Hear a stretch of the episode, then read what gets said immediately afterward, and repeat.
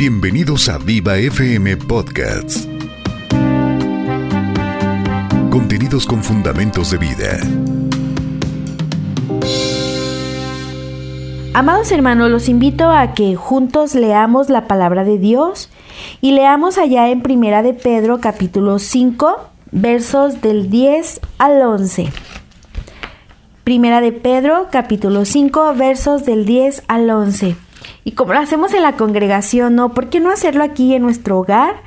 De leer juntos esta hermosa palabra de Dios. Si tienes otra versión que no sea la mía, no te preocupes. Dice lo mismo, solo en otras palabras. Dice su palabra, mas el Dios de toda gracia, que nos llamó a su gloria eterna en Jesucristo, después que hayáis padecido un poco de tiempo, Él mismo os perfeccione, afirme, fortalezca y establezca, a Él sea la gloria y el imperio por los siglos de los siglos. Y el pueblo de Dios dice, amén. La predicación de esta tarde se llama El lado positivo del fracaso. Nadie quiere fracasar, ¿verdad? Sin embargo, todo el mundo lo hace de vez en cuando. De hecho, pareciera que las personas que han obtenido grandes logros también han cometido grandes errores. La Biblia está llena de historias de líderes exitosos que experimentaron fracasos enormes. Si todo el mundo falla, entonces es crucial o es muy importante que aprendamos a ver el lado positivo del fracaso. En otras palabras, necesitamos aprender a convertir nuestros errores en los escalones que nos lleven al triunfo. Muchos están ansiosos por estudiar lecciones, tomar talleres, ir a conferencias que nos hablen de cómo triunfar, ir a cumbres donde personas experimentadas nos, nos den los detalles o los puntos a seguir o que nos digan cómo es que podemos encontrar el triunfo. Pero muy pocos quieren capacitarse para el fracaso. No obstante, debido a que todos en ocasiones provocamos desastres, debemos aprender la manera de hacer del fracaso nuestro amigo. Y hoy vamos a hablar sobre eso. ¿Cómo usted puede dejar de ver el lado negativo del fracaso para empezar a verle el lado positivo? ¿Cuál es la diferencia principal entre la gente que triunfa y la gente mediocre? ¿Qué es lo que destaca a los vencedores? ¿Por qué algunos alcanzan alturas invidiables en tanto que otros caen estrepitosamente? ¿Qué es lo que hace la diferencia? Tal vez usted puede considerar y puede pensar, el trasfondo familiar cuenta mucho. A veces pensamos que tener una buena familia o provenir de una familia distinguida nos puede llevar al, al triunfo.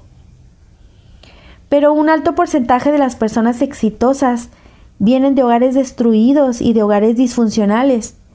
Entonces, para triunfar, pues puede ayudar la familia, pero no quiere decir que de aquí salgamos triunfadores. ¿El dinero? ¿Las riquezas? Muchos de los hombres y mujeres de mayor éxito vienen de hogares de, la, de poca economía, de clase media, incluso hasta de pobreza extrema. Así es que las riquezas no garantizan el éxito. Tal vez tú pienses, la oportunidad. La oportunidad está siempre en el ojo del observador.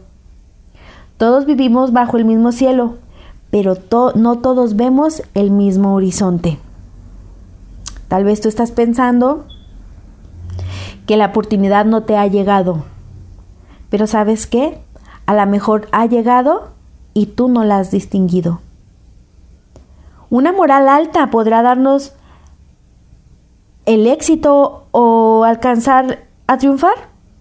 Bueno, me gustaría que esto fuera la, clave y yo te pudiera decir, sí, una moral alta te puede llevar al éxito. Pero ¿sabes qué? Muchas de las personas íntegras han logrado muy poco, a diferencia de otras personas que son sinvergüenzas, ellas han alcanzado un tremendo éxito. Así es que no, una moral alta tampoco te garantiza el éxito. Tal vez estés pensando las dificultades o la ausencia de estas. Mm, cada persona exitosa que ha esquivado la adversidad, por cada una de ellas hay una de ellas que ha caído en el fracaso y en la tragedia. Quiere decir que no, todos hermanos, todos, algún momento de nuestra vida vamos a atravesar dificultades, así es que la ausencia de estos no nos lleva al éxito. La nacionalidad, tal vez a lo mejor tú piensas que porque no eres un indígena o que porque no eres una persona de un rancho puedes alcanzar el éxito. ¿Sabes qué? Tampoco te tengo malas noticias. Porque sabes que hay muchas personas que han sido, ah, han alcanzado grandes logros y vienen de, de etnias, vienen de lugares donde no hay ni educación. Entonces, tampoco, tampoco esto te va a garantizar el éxito. Entonces, ¿qué nos puede garantizar el éxito? ¿Cómo es que podemos encontrarle el lado positivo al fracaso? La diferencia entre la gente mediocre y la gente de éxito es su percepción y su reacción ante el fracaso. Y aquí te tengo tres actitudes equivocadas que nosotros tenemos respecto al fracaso. ¿Sabes qué? Le tememos al fracaso. Y otra cosa es que no lo entendemos. Normalmente fracasamos y no entendemos por qué lo estamos haciendo. Y sabes otra cosa, no estamos preparados para él. Un individuo puede tener éxito sistemáticamente en la vida solo cuando aprende a ver con confianza y a los ojos al fracaso y a la adversidad. Pero de todas maneras se mantiene avanzando. Hay muchas formas de ser un ganador sin embargo, hay solo dos de ser un perdedor. ¿Cuáles son? Cuando no aprendemos de nuestros propios fracasos y fallamos al avanzar a pesar de haberlo hecho. Quiero que vayamos juntos y estudiemos un caso bíblico, una historia bíblica que muchos de nosotros conocemos. Pero hoy vamos a ver cómo este hombre, a pesar de los fracasos que pareciera que estaban en su vida, salió adelante y Dios usó su vida de una manera sorprendente. Es la vida de José, conocido como José el Soñador. José poseía un sueño dado por Dios, pero cometió errores al compartirlo a sus hermanos, porque no lo hizo de la mejor manera, no fue prudente la manera en que les compartió a su familia los sueños que Dios le había dado. La Biblia nos describe muchos días oscuros y difíciles en la vida de José. La adversidad y el fracaso parecían ser sus compañeros constantes. La escritura también nos revela que mantenía una actitud positiva en medio de la adversidad que usó para desarrollarse personalmente y para edificar la confianza en los demás. Vamos a ver algunas de las dificultades que José tuvo que enfrentar. Algunos le llamarán fracasos, pero esos fracasos le enseñaron y lo pusieron en una posición que pudo dar honra al Señor y también lo usó para que su pueblo saliera de una crisis tremenda de hambruna que estaban padeciendo. Vamos a ir rápido ahí al libro de Génesis, al capítulo 39. Y vamos a estar leyendo solamente algunas porciones pequeñas, pero vamos a encontrar grande tesoro en ellas. Cuando sus hermanos, siendo que José se, se regordeaba y le decía a sus hermanos los sueños que había tenido, de cómo Dios le dijo estos sueños y cómo sus hermanos y su papá se iban a tener que arrodillar delante de él dándole honra, pues los hermanos no entendían. José había sido distinguido más que sus hermanos porque era el hijo de la mujer amada, era el hijo deseado. Tanto que Jacob le pone una túnica de colores diferentes. Óigame, si mi papá o mi mamá tienen esas esos privilegios para el pequeño, pues puede ser que si mi corazón no es maduro, pueda darme un cierto de tal vez hasta de coraje con él o de coraje con los papás. Pues pasó en esta familia porque José fue distinguido y era no iba a los trabajos pesados como estaban los hermanos, sino que al contrario, José estaba mimado, enseñado, instruido en casa de sus papás. Cuando después fueron sus hermanos a presentar las ovejas, ellos andaban allá en Siquem Y dijo Israel a José, tus hermanos apacientan las ovejas de Siquem, ve y te enviaré a ellos. Y él respondió, heme aquí. José era un hombre educado y respetuoso de su papá, y fue y atendió y fue a donde su papá le dijo, y le da una serie de instrucciones que tiene que ir a hacer con sus hermanos. Y cuando él iba caminando, halló un hombre andando él errante por el camino, y le preguntó a aquel hombre diciendo, ¿qué buscas? Y José respondió, busco a mis hermanos, te ruego que me muestres dónde están apacentando.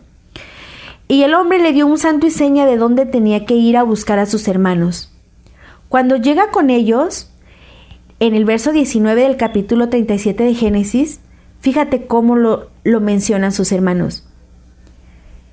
Le dice, He aquí viene el soñador. Las palabras de los hermanos, pues no eran unas palabras muy alentadoras, estaban burlando de él con sarcasmo. Y empiezan a planear algo que fue muy doloroso para la vida de José y también para la de su padre. Hoy en la mañana estuvimos hablando acerca de la prudencia y de cómo a veces actos imprudentes pueden destruir o arruinar la vida de las personas.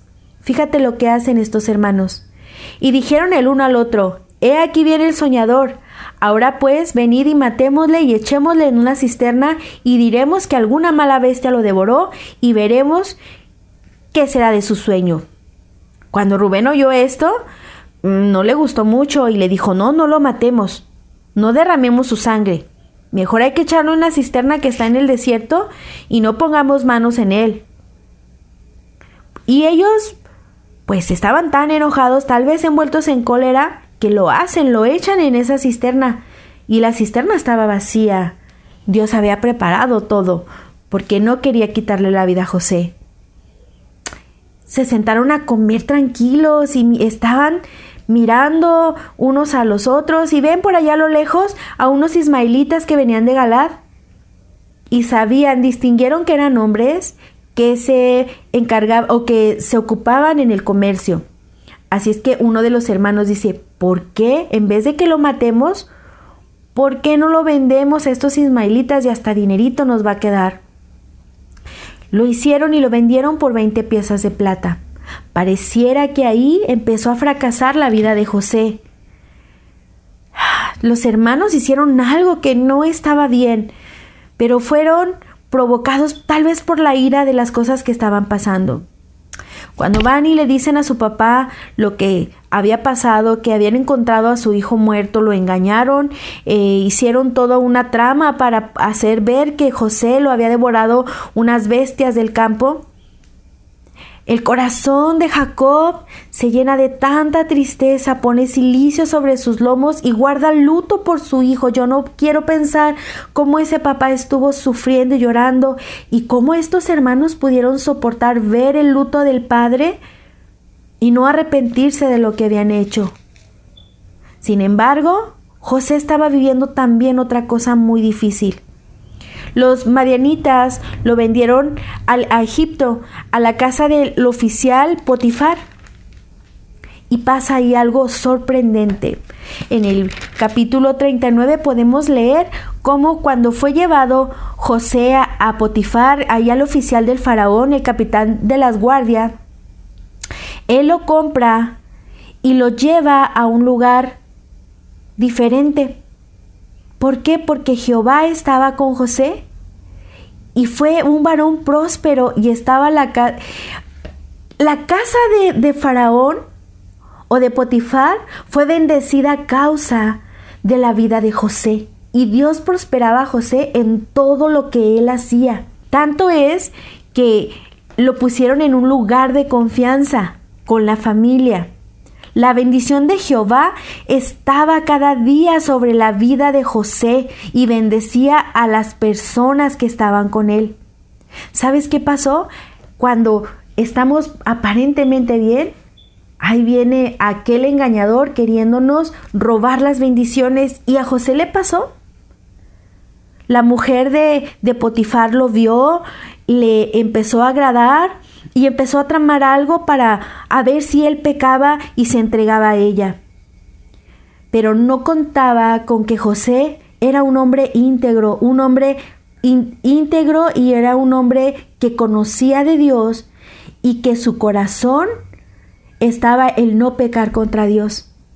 Así es que cuando esta mujer le hace las insinuaciones, José puede decir no a esa tentación porque no le iba a fallar al Señor ni tampoco a su amo. Qué tremenda integridad tenía José. ¿Sabes?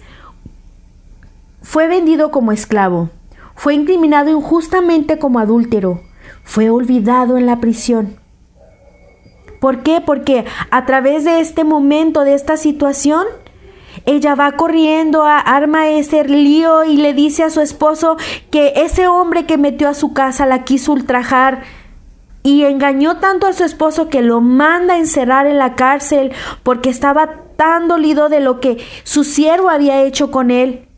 Este hombre fue engañado por una mujer perversa y tomó su amo a José y lo puso en la cárcel donde estaba con los presos del rey y estuvo ahí en la cárcel por mucho tiempo.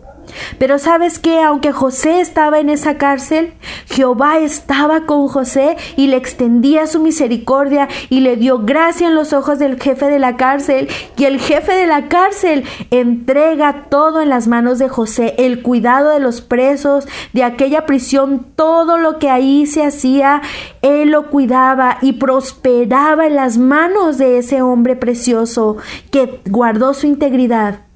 ¿Sabes qué? El jefe descansaba y no tenía que ocuparse de las cosas porque donde estaba José, Dios lo prosperaba. Allí estaba la bendición de Dios. Pero todo tenía un plan. Pareciera que cada, cosa que pasaba eh, hundía más la vida de José, pero sabes que no eran fracasos los que estaba experimentando, eran momentos y situaciones difíciles, pero Dios estaba obrando en el corazón de José. Un día estaban todas las cosas ahí en la casa real y estaba el faraón con sus oficiales. Cuando tuvo que hacer algo, había una situación en la que allí estaba el copero y estaba el panadero y van a tener que ser enjuiciados y los mandan a la cárcel. Y para su fortuna, para su bendición del copero y del panadero, llegan a donde estaba José. Llegan ahí y, tienen unos sueños y recuerda que José interpretaba los sueños porque Dios estaba con él y estaba ahí José y le cuenta, escucha el sueño de estos dos hombres y los interpreta. Interpreta y para uno era una noticia buena y para el otro era una noticia mala. Pero a ese hombre que le interpreta algo bueno que Dios iba a hacer con él, que iba a tener misericordia y que iba a su vida iba a estar tranquila, iba a estar bien, no del otro porque su, su vida iba a ser quitada. José le dice, acuérdate, acuérdate de mí cuando estés bien y te ruego que uses conmigo de esta misericordia y hagas mención al faraón y me saque de esta casa un hombre prudente, un hombre bueno, un hombre que seguía confiando en Dios a pesar de las circunstancias. ¿Sabes? Ese momento, esa intervención de José con esos dos hombres hizo la diferencia. Porque le dice, acuérdate de mí cuando tengas ese bien y te ruego que uses conmigo de misericordia y hagas mención de mí a Faraón porque solamente Faraón podía quitarlo de ese azote que le estaba pasando, porque estar en la prisión, hermanos, es un azote constante. Pero todo tenía un plan, porque entonces Faraón tiene un sueño, un sueño de siete vacas flacas, siete vacas gordas, y que las gordas están rebosantes, están bien, pero llegan las flacas y se las comen, y entonces esto atormenta al corazón de Faraón. ¿Sabes qué pasa? Que el copero se acuerda del hombre, de ese hombre en la cárcel que le interpretó el sueño. Y le dice al, a Faraón que hay un joven, que hay un joven que interpreta los sueños y lo mandan a hablar. Y sabes qué? José hace algo hermoso. Cuando está frente al faraón, manda llamar a José, lo sacan apresuradamente de la cárcel, lo preparan, lo, lo, visten bien, lo ponen presentable, porque no va a ir a ver a cualquier hombre, va a ver al faraón. José le responde al faraón, no está en mí. Dios es el que me da las respuestas propicias para faraón. En mis sueños dice, me parecía ver estas cosas a la orilla del río y le cuenta contar, le empieza a contar todas las cosas que estaba soñando el faraón, pero le dice José, no está en mí el interpretar, sino lo que Dios te quiere mostrar a ti. Y sabes, le empieza a decir que va a haber una hambruna y que va a haber mucha falta de alimento y le empieza a decir todo lo que va a pasar, pero va a haber años prósperos en los cuales van a poder almacenar para esos momentos difíciles de hambruna. Dios estaba usando la vida de José, desarrolló competencias y destrezas en el palacio de, Potifar, usó su capacidad para solucionar esos problemas en la, allí en la cárcel, esos problemas de sueño que tenía el copero y el panadero. Demostró su sabiduría al interpretar los sueños de Faraón y preparó todo un plan que ya Dios le había dado para salvar a su país. Mostró una gran paciencia y integridad cuando se encuentra delante de sus hermanos para reconciliarse con ellos. Todo esto, hermano, estaba preparando a José para ver de manera positiva las cosas.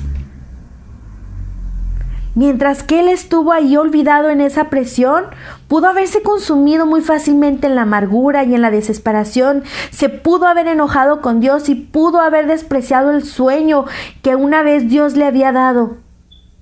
El fracaso se pudo haber transformado en algo final y fatal en la vida de José. Pero sabes qué? No fue así. ¿Cómo mantuvo José una perspectiva que al final le ayudaría a ver sus sueños convertidos en realidad? ¿Sabes qué? Cada vez que estudiamos la vida de José nos damos cuenta que Dios estaba con él y que José no quería fallarle a Dios.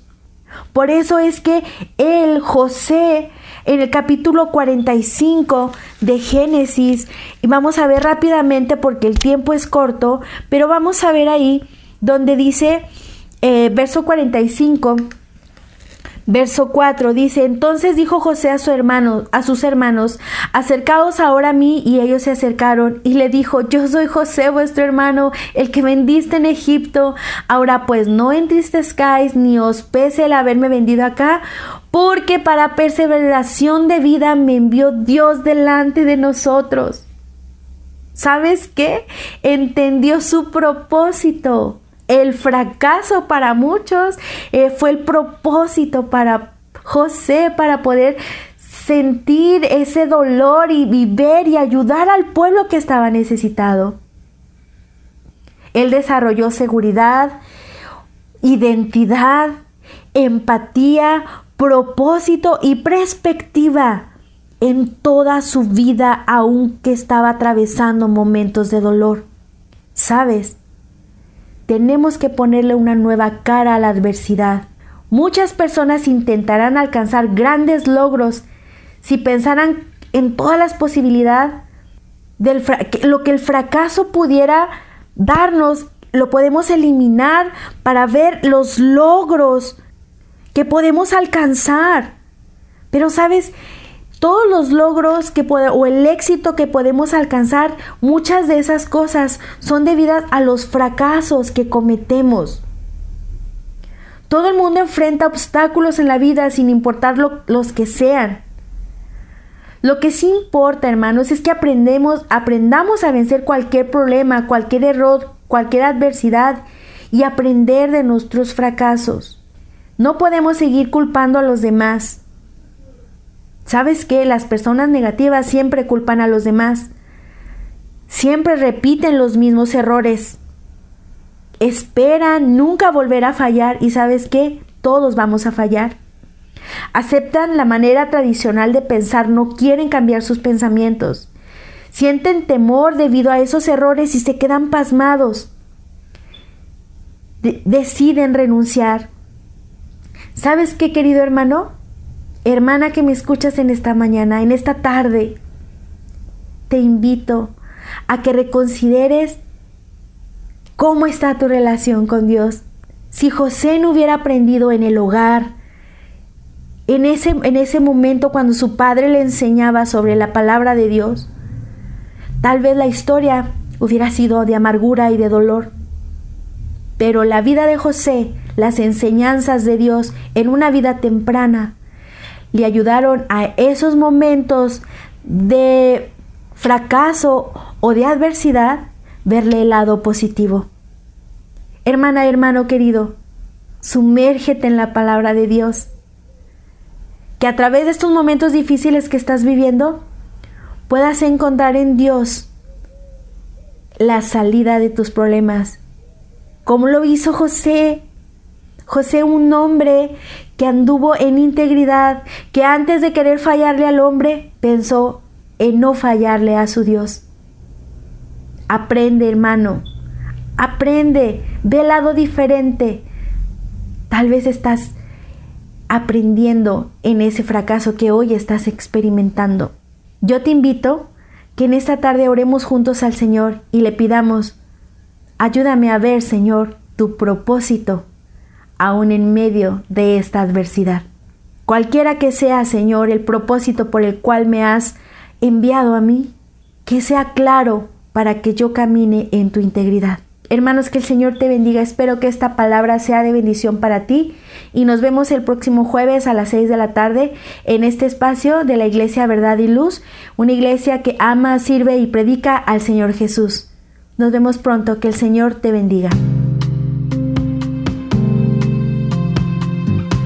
Gracias por seguir a Viva FM Podcasts.